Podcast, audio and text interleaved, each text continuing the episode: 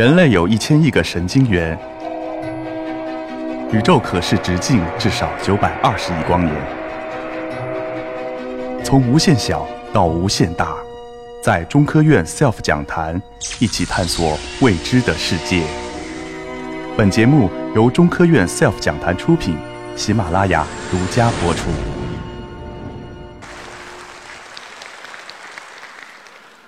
各位老师、各位朋友，那么我是来自中科院计算所的陈云记，那么非常荣幸能够在这里跟大家交流，能够汇报一下我们过去做的这么一些工作。那可能大家看到我们这个 PT 的标题叫做“智能之心”，是的，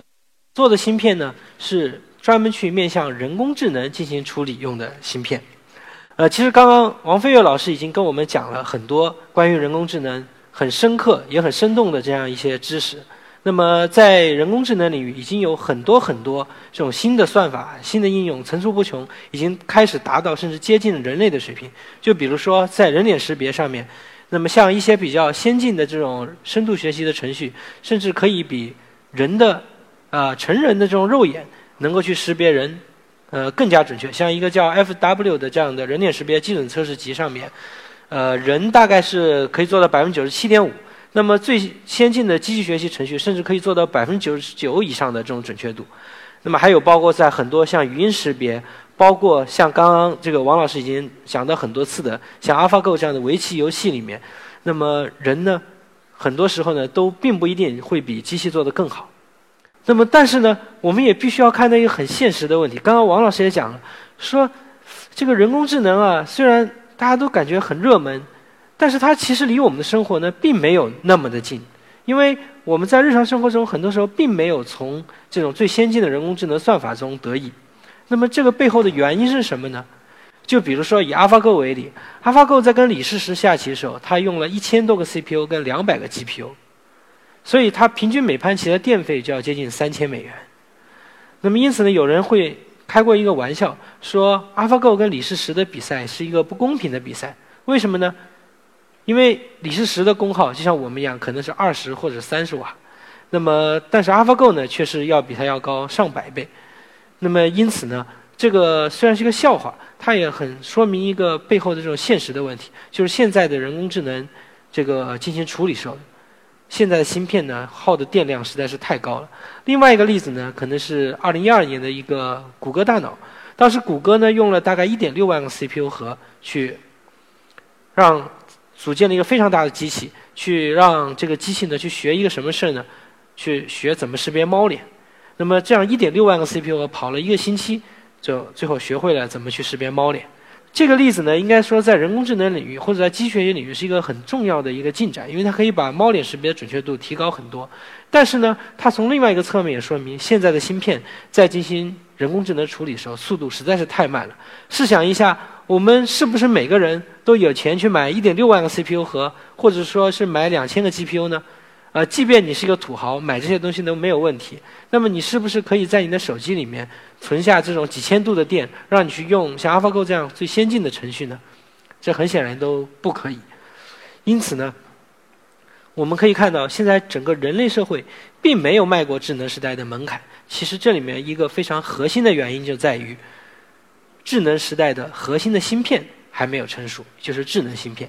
因为就像我们过去想象的一样，就比如说工业时代，如果你说要进入工业时代，没有蒸汽机，没有发动机，怎么去进入工业时代呢？这是显然不可能的事情。那么如果你说要进入信息时代，那如果没有计算机，怎么去进入信息时代呢？这也是不可能的事情。所以说，如果要进入智能时代，那么智能的物质载体一定要成熟，也就是我们一定要有。新的这种智能芯片，能够以非常快的速度、非常低的能耗去解决我们日常生活中需要去碰到的这些智能的问题。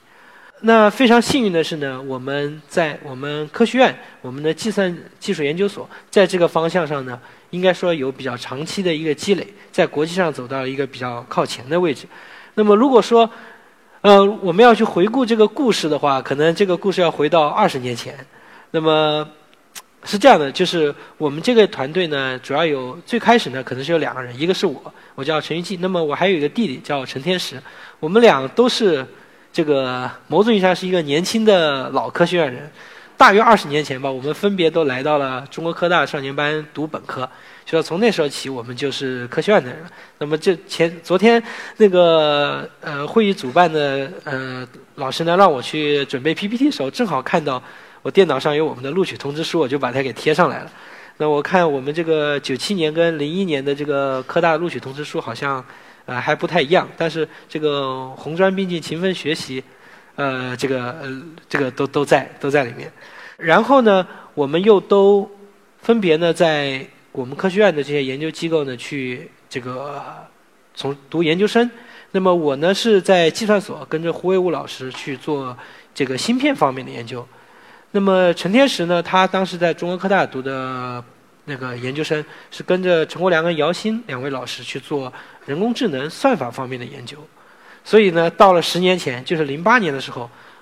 呃，我们就有个想法，说我们能不能合起来做一些研究呢？那么我是做芯片的，他是做人工智能算法的，我们就很自然的就会想到，哎，我们要去做人工智能这样的芯片。那么，但正是这么一个巧合，就是我们的专业背景的巧合，使得我们在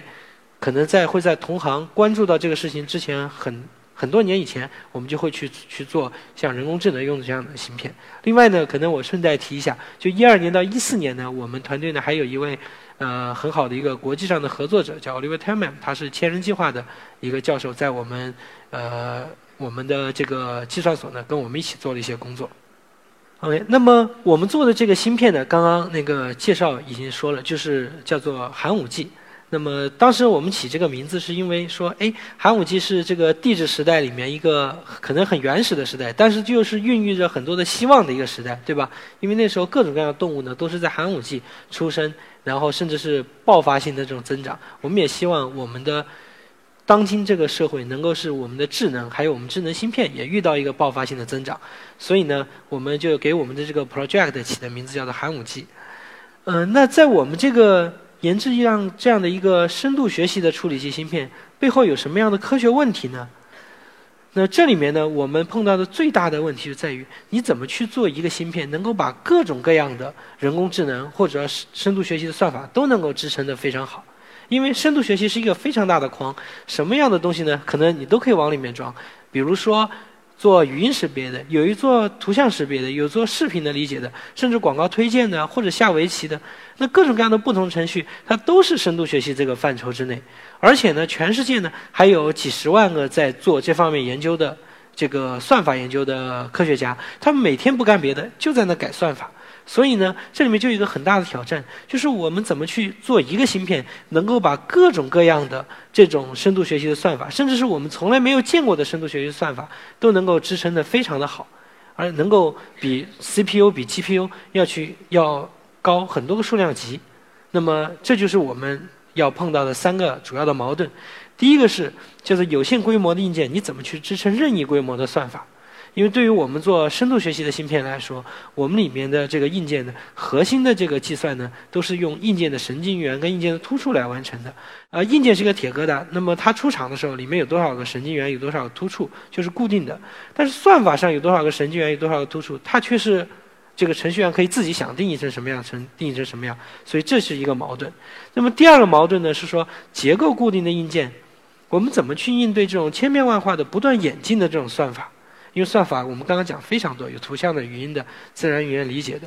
而硬件呢，它这个电路的构造呢，在芯片研制出来这个一刻呢，它就已经固定下来了。那么这里面也有一个矛盾。第三个矛盾呢，其实我们刚刚已经讲到，就是我们的芯片呢，如果你真正希望它能够在我们的日常生活中用起来，它是有非常严苛的能耗限制的。如果我们希望它用在手机里面，它不能超过一瓦；如果用在服务器上面，它可能不能超过三百瓦。但是做算法的这些老师呢，他可能并不会去考虑这么多。比如，当你想去设计一个像 AlphaGo 这样的算法的时候，你会想，哎，我怎么去让它下棋下得更好？你并不会去考虑它用了多少电，对吧？那这个地方也存在一个矛盾。这种越来越聪明的这些算法，跟我们这种只有一点点功耗的这种硬件之间，它也存在一个矛盾。那我们怎么去解决这个矛盾呢？所以呢，我们过去的研究主要就解决这三个主要的科学矛盾。